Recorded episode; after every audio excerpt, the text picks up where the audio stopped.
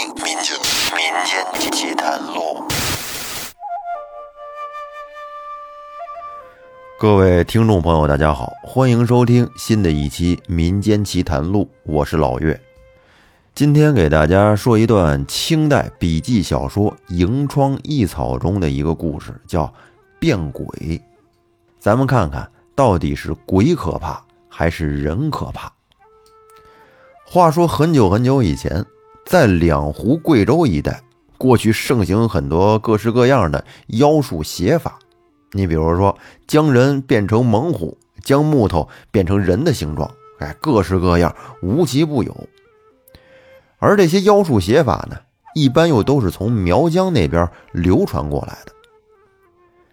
在明熹宗天启年间，湖北荆州一带有这么十多个地痞流氓小混混，他们成天是游手好闲，无所事事。这不有这么一天，这哥几个就琢磨着，哎，要不然呢，咱们去学点手艺去吧。天天这么混也不怎么高级，咱们呀学点法术。没准能搞出点新名堂来。于是这几个人就深入苗疆，拜了一位苗族巫师为师傅，学习一种名叫变鬼的法术。这种法术是奇异诡谲，非同寻常。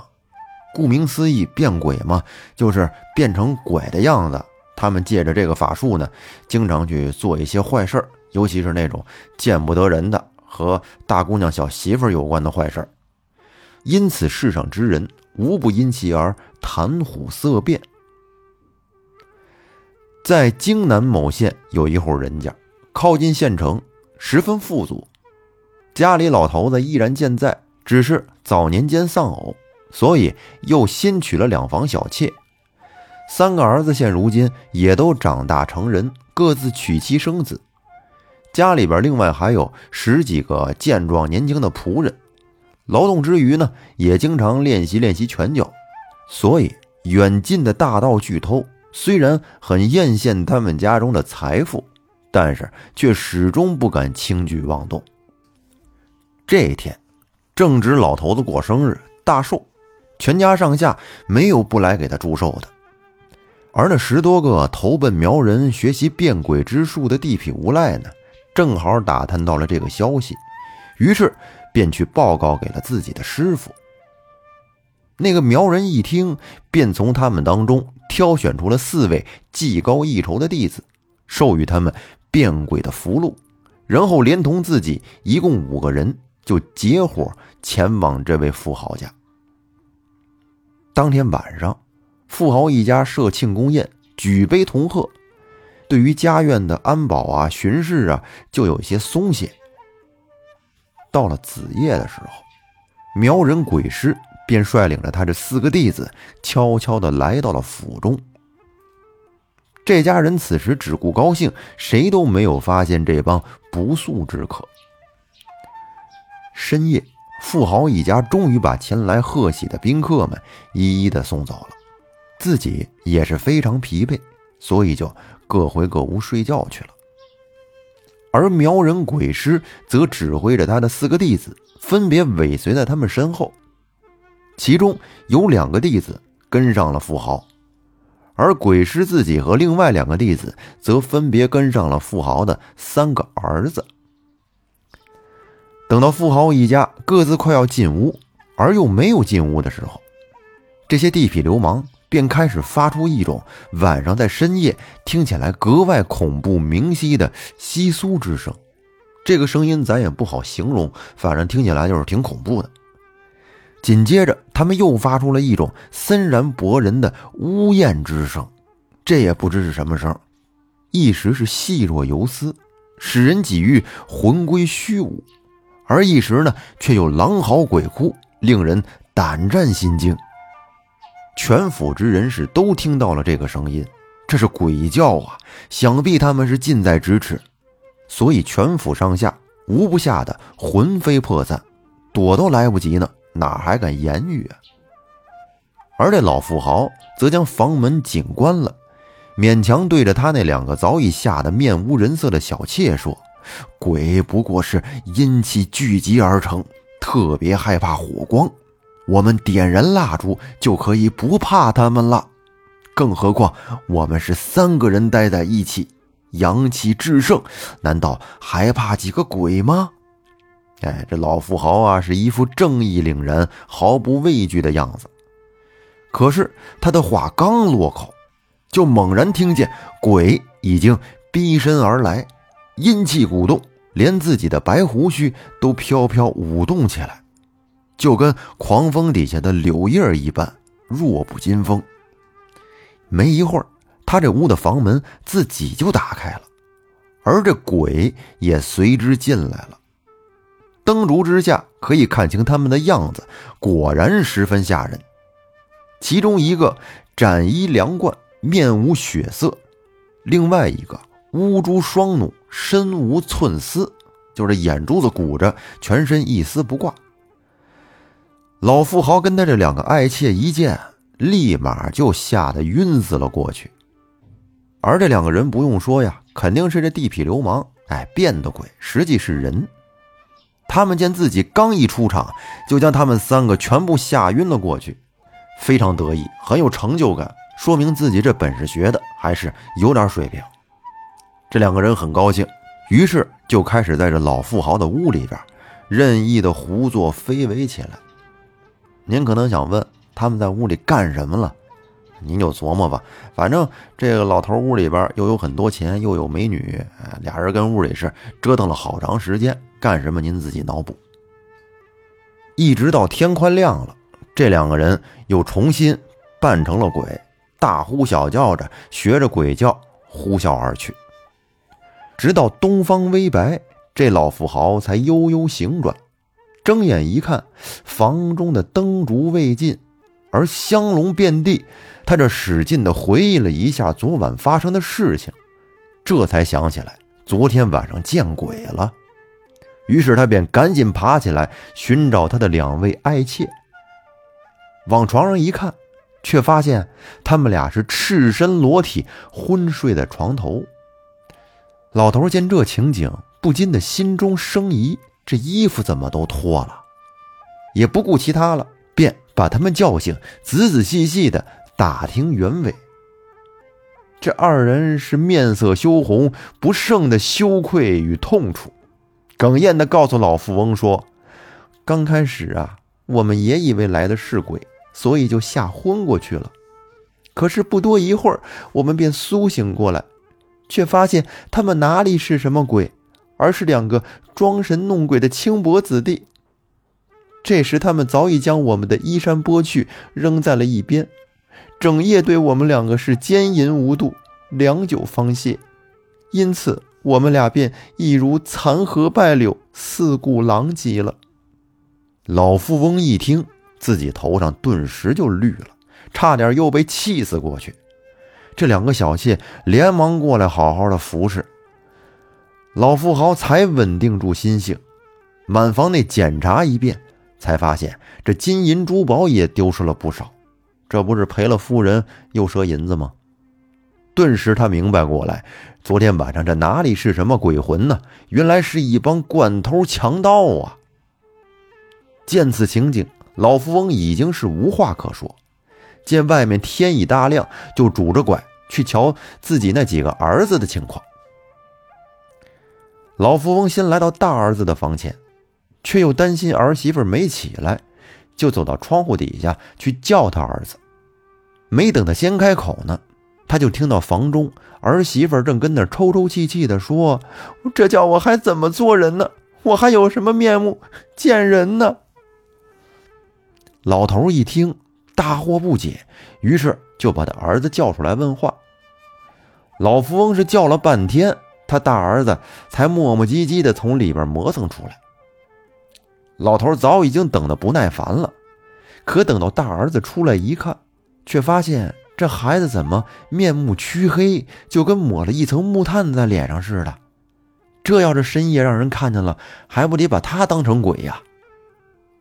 老富豪见大儿子如此的狼狈滑稽，不禁的心头火起，就再三的逼问他怎么成这样了。大儿子这才满面羞愧的说：“昨天晚上这刚回到家里，就有一个蓬头垢面、青面獠牙的厉鬼，径直来到我们房中。仓皇中，我是无处躲闪，就钻进了灶堂里，希望能躲得一时。可哪成想，那个厉鬼竟然把夫人给轻薄了！哪有这样的鬼呀？老头不等他说完，是扭头就走，边走边感叹呀：“他一个壮年人尚且如此，也难怪我这老头子了。这么看来，也不远。”老头这是给自己找心理平衡呢，哈！这么一想，自己心里稍微的舒服了一些。于是老富豪又来到了次子房中。这时呢，儿媳妇已经穿戴整齐，独自跟床头哭泣呢。老头一看这情景，就什么都明白了。不用说呀，这二儿媳妇昨天晚上也是没好过得了。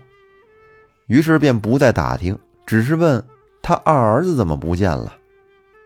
儿媳妇这才指着床下说：“他还藏在里面，不敢出来呢。”老富豪不禁的感叹再三，厉声呵斥儿子赶紧滚出来。接着，他这个儿子才颤颤兢兢、哆哆嗦嗦的从床底下爬了出来。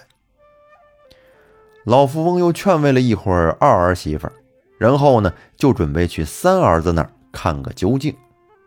可半道上，却遇到三儿子一丝不挂的，光着身子狂奔过来。父子这一相见，略有些尴尬。老富豪就问他小儿子：“你怎么连个衣服也不穿呢？成何体统？”小儿子一听，愤然地说：“父亲，您是不知道，昨天晚上回到房中，我们已经脱衣服钻被窝睡去了，突然听到远近都是一片鬼哭狼嚎之声。”不觉得有些害怕，就蒙着头去睡觉。可哪里想到，这个鬼竟然进入到房中，将我们的被子给掀开了。我们也因此得以见得这个鬼长得什么样子。这个鬼呀，太吓人了，是怪发赤眉、塌鼻大嘴、面色清白，整个一副幽冥之徒的顽劣模样啊！于是我就来不及穿衣服，便冲出房门，跑到外面去躲避。我这跑了很远很远，可突然又想起咱们家人多势众，要是大家联起手来，难道还打不败一个小小的恶鬼？于是我这不就又跑回来了吗？去叫那些仆人，可是他们有的却假装睡着了，有的却仿佛这鬼就跟他们身边一样，吓得是哆哆嗦嗦的，死活都不肯随我前去捉鬼。我这实在是没办法了，只好徘徊在自己的房子四周。我这听见房中鬼依然是呜呜咽咽的大呼小叫，一直到天快亮时，才看见先前见过的那个鬼肩上扛着一个大麻袋，里面鼓鼓囊囊的，也不知是什么东西，慢慢的向外面走去。我也不敢去拦截呀，这不衣服也没顾上穿，就赶紧过来找你们了。听完小儿子这一通上气不接下气的叙说。老富豪感到心里边稍微有点宽慰，于是呢，就对他说：“你呀，总算比你的两个哥哥要强一点。只是你出来这么久，你媳妇怎么样了？”听父亲问起来，老富翁的小儿子这才突然想起自己的媳妇呢，于是便说：“我跑出来的时候，她还在房中，应该没什么事儿吧。”老富豪一听，心知不妙，赶紧说：“你快回去看看吧，鬼已经背着他跑了。刚才你看见那个鬼扛着一个大麻袋，里面肯定装的就是你的媳妇儿。”三儿子一听，马上飞奔回屋，进屋一看，果然自己的媳妇儿不见了，于是禁不住大哭起来。老富翁也赶紧叫仆人起来，四处寻找。就这样，一直找到了中午时分，大家才在县城郊外找到了一只大布袋。打开一看，里面正是赤身裸体的三少奶奶。但见她气息微弱，已经差不多快死了。大家于是便用麻袋仍然裹住她的身子，把她抬回到了家中。经过一番抢救调息，直到傍晚才缓过气儿来。原来啊，是那个鬼见三少奶奶人长得漂亮，又正值豆蔻年华，在床上趁机将她强奸之后呢，又把她装到了袋子里，想着把她背回去呀，以成长久之好。但是苗人鬼师怕他去了之后呢泄露秘密，所以就敕令弟子将他扔了。三少奶奶这才得以回来。事后呢，老富豪深深的羞于此事，又担心人多嘴杂，这个事儿传出去不好听，所以就特别赏赐了家里的下人，让他们把嘴闭紧，只说是家遇盗贼，其他情况一概不提。把这一切安排妥当了呢，老富豪这才去告官，说是家里突遭巨盗，家产暴劫。再后来，鬼师和他弟子们在旧戏重演时，终于被人识破，将他们给抓了，押往官府严加审查。这下他们才将前前后后做的这些事儿一并供出，还说盗袭了这么多家。唯有老富豪一家是非常的恐惧，而且他家中又颇多励志的少妇，所以不免于大遭羞耻。结果这话一经传出，县城内外人人都知道了这个事儿。老富豪是无颜面对世人，就严令三个儿子将他们的妻子一一或遣归或重嫁。可三个儿子呢，却居然不听从父命。所以，全家只好从县城里远远的迁居到乡下了。再后来，又过了十余年，张献忠叛乱，荆楚一带首当其冲。老富豪一家的这些女人们，竟然又全被强征随军了，在军队里那更是备受蹂躏。难道说他们先前受变鬼之人的轻薄，便是一个不吉的先兆吗？那么这个故事说到这儿呢，就结束了。鬼怪固然可怕，但是比鬼怪更可怕的那是人，打着鬼怪的名义做一些鸡鸣狗盗的事儿，这种行为更是让人觉得可耻。这期节目咱们就先说到这儿，感谢大家的收听，我们下期再见。